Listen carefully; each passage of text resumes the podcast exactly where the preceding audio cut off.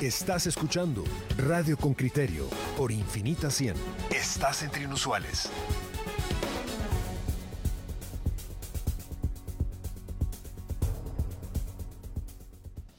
Mire, tal como le prometimos en la mañana, le damos la bienvenida al pastor Juan Manuel Medina. Él es el presidente de la Alianza Evangélica de Guatemala. Ya se encuentra con nosotros, me informan en los controles. Bienvenido el pastor, gracias por atendernos. Y antes de desarrollar esta entrevista, queremos escuchar todos el reporte que nos trae José Manuel Patzán, esa batalla que han debido librar en diferentes departamentos y lugares de Guatemala para convencer a los antivacunas que por temores o por creencias religiosas se resisten a llegar a un centro de vacunación. Escuchamos el reporte de Juan Manuel Medina y luego volvemos con usted. Muchas gracias. Reportero con criterio. Y Huehuetenango apenas alcanzan entre el 15 y 22% en cobertura de vacunación contra el COVID-19, según datos del Ministerio de Salud, y hay resistencia en áreas rurales, donde la población alberga ideas o creencias que los alejan de las vacunas. Humberto Tut, de 60 años, alcalde indígena de San Juan Chactelá, Ixcanquiché, un municipio a 333.5 kilómetros de la capital, no se ha vacunado y tampoco recomienda hacerlo. Si algo pasa, y hace responsable a uno.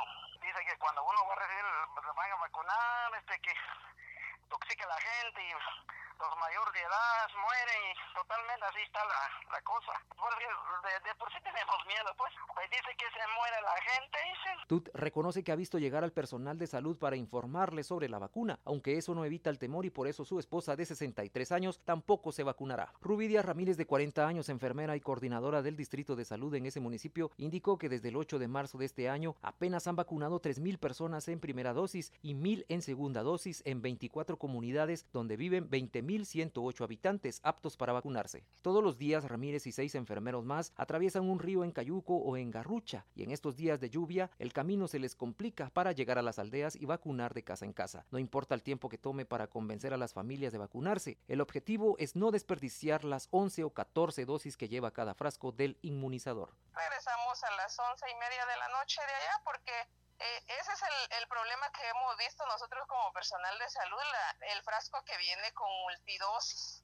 En veces llega un horario y hay cinco o seis personas, nos atrevemos a abrir el frasco. Tenemos que regresar de las comodidades hasta que finalicemos la última dosis. En Ixcán hay 101.658 habitantes en 173 comunidades, de las cuales 49 mil personas están aptas para vacunarse, aunque solo 15 mil han recibido la primera dosis y 4 mil la segunda, dice Siriaco Jactún, supervisor del plan de vacunación en el Ixcán. La resistencia no solo se ve en el área rural. Walter, un evangélico de 49 años, como quiso identificarse y residente de la capital, dice que no hay garantías al vacunarse. Gente que no tenía dolor de cabeza, gente que no tenía diarrea, que no tenía frío, y resultaron con todo eso. Yo soy cristiano y me cubro con la sangre de Cristo. César Vázquez, expresidente de la Alianza Evangélica de Guatemala y líder de la Iglesia Evangélica Centroamericana, dice que no hay pastor que ejerza mala influencia, sino insuficientes puestos de vacunación. Miguel Osvaldo Enrique Sofoifa es supervisor de la Iglesia de Dios Evangélico Completo de Huehuetenango, quien refiere que tanto pastores, especialmente indígenas, como miembros de la congregación, no creen en la enfermedad. Bueno, como se han dejado influenciar por los mensajes negativos de las redes o de algunos eh, predicadores que tal vez escuchan a través de algunos medios, entonces ellos dicen que no están de acuerdo porque eso no está correcto. Por ejemplo, a partir de ahorita en el mes de, agosto ha habido mayor participación por el incremento de, de la pandemia, entonces han acudido ya varios que estaban un poquito indiferentes Enrique Sofoifa refiere que algunos pastores, a pesar de la muerte de sus familiares por COVID-19, aún no creen que existe el coronavirus. José Manuel Patzán, Radio con Criterio. Ese es el reporte de José Manuel Pazán, ya lo escuchamos y le damos la bienvenida a nuestro entrevistado, Juan Manuel Medina, presidente de la Alianza Evangélica. ¿Cómo está? Bien, gracias. Perdón, es solo para mi comodidad. Pedro y Claudia me dijeron que me Así es, sí, Pedro Trujillo y Claudia Méndez Arriaza, muchas gracias. Gracias, muy amable. Arranquemos por sus primeras impresiones, Pastor. ¿Cómo, cómo ha sido la recepción, la reacción de hacia la vacuna en comunidades evangélicas, tanto en las ciudades, en las cabeceras departamentales, como en los municipios y en, los, en las áreas más rurales? la pregunta es, es muy evidente tras el reporte que acaba de realizar el reportero que ustedes han, José Manuel Pazán. Creo que es evidente que en la ciudad capital hay una inclinación más adecuada hacia la vacunación y hay áreas departamentales, independientemente de que sean religiosos o no las personas, eh, que están eh, pues eh, reticentes a, vacunarse por diversas causas, pero, pero sí en el área rural estamos contemplando una inclinación al no considerar la vacunación. Desde el punto desde el punto de vista religioso, ¿qué, ¿Hay dentro de la Alianza Evangélica alguna iglesia que promueva, solo desde el punto de vista religioso, que promueva, vamos a decir, la cura o la sanación natural y, esté no contra las vacunas, pero sí no promueva eh, la vacunación porque, bueno, hay una visión de que naturalmente se puede, se puede hacer.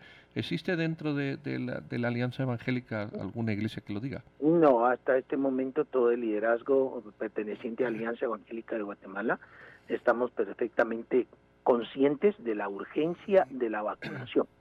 La hemos promovido, nos hemos vacunado, estamos tratando de incluir, mm. especialmente, como lo acabamos de señalar, en el área rural para que ellos también eh, estén inclinados a la vacunación alguna congregación o líder nuestro que diga Dios lo va a sanar, Dios lo va a curar y no se vacune, no creo que exista, no lo hay. Tengo tengo casi la certeza, porque tampoco puedo decir decirlo por ciento pero tengo la certeza de que hemos promovido de manera adecuada desde el liderazgo de Alianza Evangélica de Guatemala. Claro, y ante, ante los escépticos, los desconfiados o los que están mal informados, lo que debe existir es pues una empatía, acercarse a resolver las dudas y, los miedos. Eh, nosotros entrevistamos hace pocas semanas a Siria Koch Achtun, él es el supervisor del plan de vacunación en el Ishkan y nos contaba él que eh, había reticencia de las poblaciones, pero que en el momento en que decidieron convocar a líderes religiosos de todas las denominaciones, pastor, empezaron a experimentar cómo de recibir 7, 10 personas en el centro de vacunación por día, empezaron a recibir 70, 400, eh, incluso días de 700. Eh, lo que mostraba, nos dijo él, él, concluyó en estos micrófonos, es la enorme influencia que podían tener las iglesias para que la gente perdiera los miedos hacia la vacunación. Mi pregunta hacia ustedes, ¿han existido esfuerzos conjuntos? Con el Ministerio de Salud, con los centros de vacunación, para atraerlos e informar sobre la vacuna. ¿Usted ve la necesidad de que existan estas iniciativas? Eh, como Alianza Evangélica de Guatemala, sí, colaboramos con el Ministerio de Salud, también estuvo inmersa la Plan, para que nosotros realizáramos videos de información y de invitación a la comunidad cristiana a que se vacunara. Entonces sí hemos participado. Y es necesario hacerlo más, sin duda alguna. Creo que lo que sucede es que los que estamos informados eh, por redes sociales, por eh, los medios de comunicación masiva, eh, somos mm, personas muy regionalizadas en las áreas mm, urbanas y lo rural está un poquito abandonado. Entonces se requiere una una estrategia un poquito más agresiva hacia el área hacia el área rural, pero pero pero ya presencialmente de, las diversas autoridades, incluyendo el liderazgo religioso. Eh, eh, pastor, hay muchas muchas personas. Ya nos ha dicho usted claramente que la congregación que usted preside, todos están por, por el mensaje positivo de la vacunación. Vamos a resumirlo así. Ahora, ¿ven ustedes muchos fieles mm, no convencidos o muchos fieles todavía dudando a pesar de los mensajes que ustedes puedan, puedan dar? La feligresía, ¿cómo, ¿cómo se presenta frente a este reto de la vacunación? Ok, si hablo de la congregación que pastoreo yo, todos están inclinados a eso. Hemos hecho que de los más viejitos, conforme se ha ido abriendo la vacunación, hayan ido. Nuestros universitarios se están vacunando si es mi congregación, que es en la que pudiera darle mayor testimonio. Desde Alianza Evangélica sé que el liderazgo ha estado influyendo hacia la vacunación. Ah, conocemos personas, sí, y no necesariamente de nuestras congregaciones, que están con problemas de criterio para la vacunación siendo cristianos evangélicos, sí los conocemos. Sí, de esos hay de, cualquier religión, o sea... pero, pero, pero el problema es de que debo hablar de la iglesia cristiana evangélica, porque no solo hay religiosos, hay hay personas académicas que se niegan, hay personas de la farándula que dicen que no existe el COVID. Entonces es un mal que está globalizado en tal sentido. Todos los países están teniendo problemas. Vea usted las medidas que ha tomado Francia exigiendo ya la vacunación con, con una imperancia bastante seria. Los Estados Unidos lo están analizando en ciertas áreas donde hay que acudir al trabajo si se está vacunado, a los restaurantes si se está vacunado. En Guatemala no hay absolutamente Pero nada. Pero doctor, qué bueno que está trayendo estos temas a colación, porque mire, lo invitamos a usted para hablar sobre eh, este tema en concreto. Eh, leo acá, Regina nos cuenta que es doctor en filosofía y teología. Así es. Y qué bueno, porque mm, podemos discutir eh, estos asuntos con usted, conversarlos. Sabe que en, en segmentos anteriores justamente hablábamos, ¿se puede obligar a la gente a vacunarse? Nos escribe un oyente, tengo el gran dilema, entre los empleados hay gente que no se quiere vacunar eh, debiera obligarlos, debiera de sancionarlos, debiera de generar incentivos.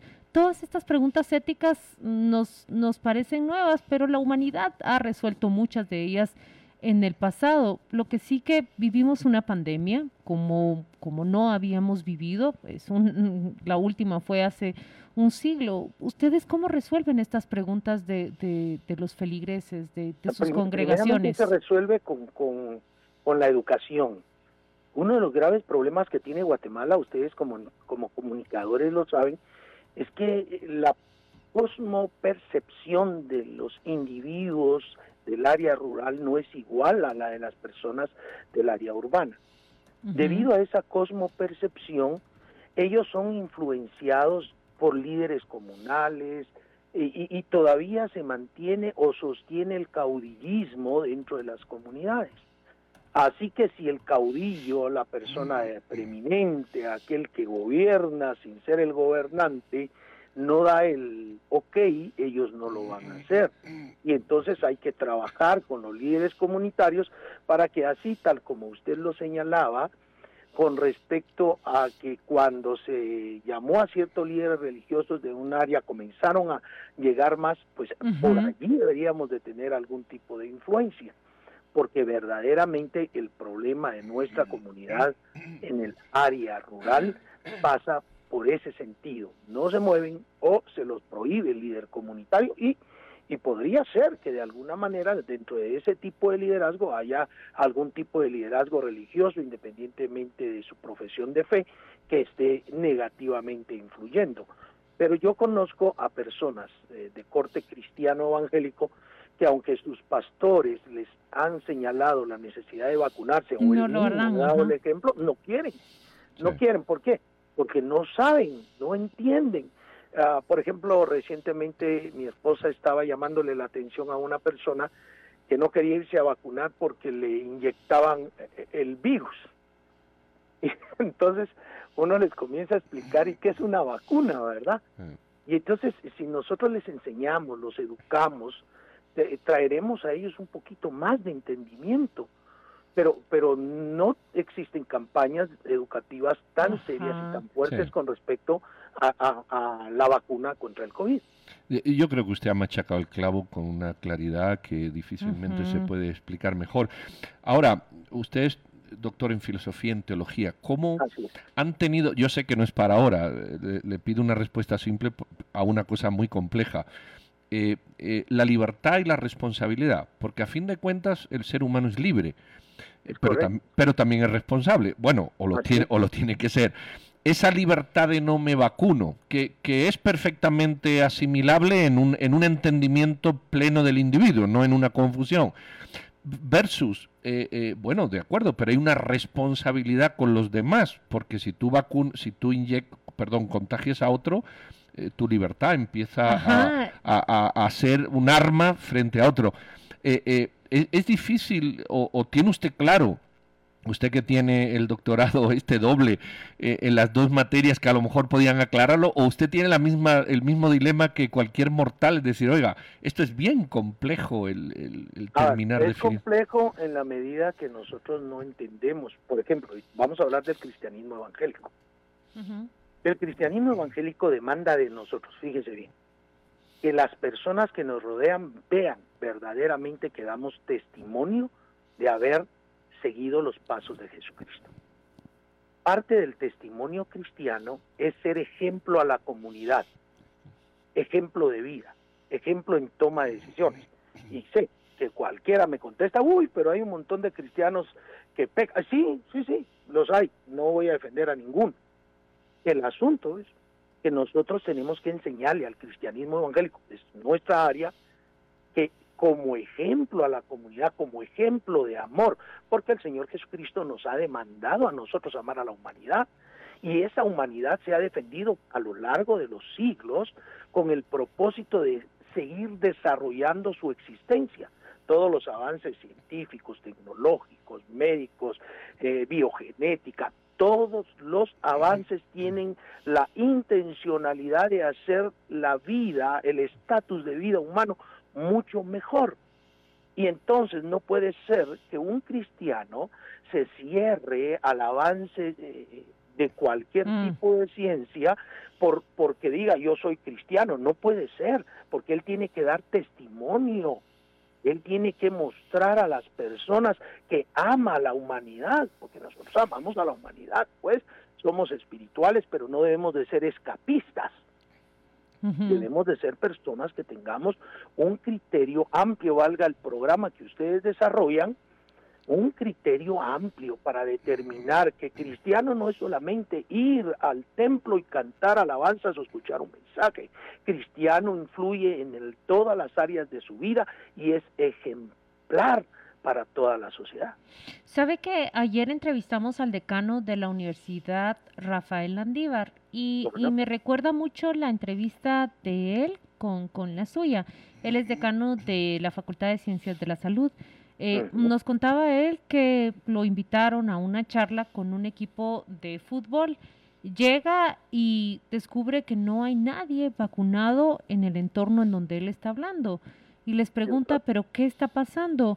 En realidad lo, lo, que, lo que estaba pasando era mucha duda, mucho temor y lejos de acercarse a ellos con un ánimo de juzgarlos o de reprenderlos, más bien se acercó con la información que ellos necesitaban para disipar eh, sus dudas. Yo creo que ese es el esfuerzo que estamos llamados a hacer todos, especialmente por lo que usted dijo. Se trata de, de proteger a la humanidad.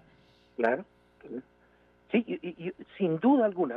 Yo tuve un ejemplo. Una vez me encontré con una persona ya grande que padece alguna hernia, que no se quiere hacer cirugía de la hernia porque tiene temor. Y es una hernia bastante pronunciada y yo le estaba animando a que se hiciera la cirugía. Pero en esta oportunidad también eh, le saqué y ya se vacunó. Y él me dijo, no, a mí me cuida Dios. Y entonces le dije, sí, sin duda Dios lo cuida. Y sin duda nuestra fe dice que si morimos para Dios, morimos y si vivimos para Dios, vivimos. Pero dentro de la vida que Dios nos ha dado, Dios demanda al creyente auténtico que ame a su prójimo. Y la única forma en este momento que nosotros tenemos para mostrar amor a nuestro prójimo es protegiendo que nosotros seamos personas que contaminemos a otros. Y, por ejemplo, dirijo varias iglesias, no solo una, pero dentro de una de ellas hubo un líder que se contagió de COVID y quería andar en la calle. Mm. y, tiene libertad de hacerlo, pero, pero tiene responsabilidad, como bien lo decía Pedro. Es importante que todo individuo, todo ser humano entendamos que nuestra libertad no implica el subyugar al prójimo a mi capricho de libertad, sino que mi libertad tiene un refreno que se llama el derecho de todos los demás. Y cuando yo soy capaz de ver los derechos de los demás, contribuyo también en esos derechos porque mi libertad no va a ser ocasión en ninguna manera de causar daño al prójimo. Vamos a llevarlo a usted a todos los centros de vacunación. yo, creo que la campaña lo va a contratar la ministra porque uh, lo, dice muy claro y muy sintético y lleva toda la razón. Y lo dice muy simple. Al final se trata de querernos entre nosotros mismos y saber que mi vacunación va a evitar que se siga propagando ese virus. Supuesto. Pues muchas, gracias, Pastor. Para muy solo quisiera decir al final algo que les he dicho a muchas personas. La fe no riñe con el sentido común. Ni con el conocimiento ni con la ciencia. Pero como a veces no tienen el conocimiento porque no se los damos o porque ah. no somos capaces de llevarlo o porque nuestra historia nos, nos ha recluido a una ignorancia tremenda, eh, hay sentido común. Y ese sentido común debe guiar a las personas a no cometer hierros que lastimen a los demás. Ah, muchas gracias, Pastor. De verdad que muchas gracias por atendernos. Es Juan Manuel Medina, presidente de la Alianza Evangélica, vicepresidente de la Iglesia Lluvias de Gracia. 256 iglesias integran Lluvias de Gracia en Guatemala, nos dice. Muchas gracias. Muy amable, Pastor, muy claro. Se cuida mucho. Adiós. Que Dios lo bendiga. Adiós. Gracias. Igualmente.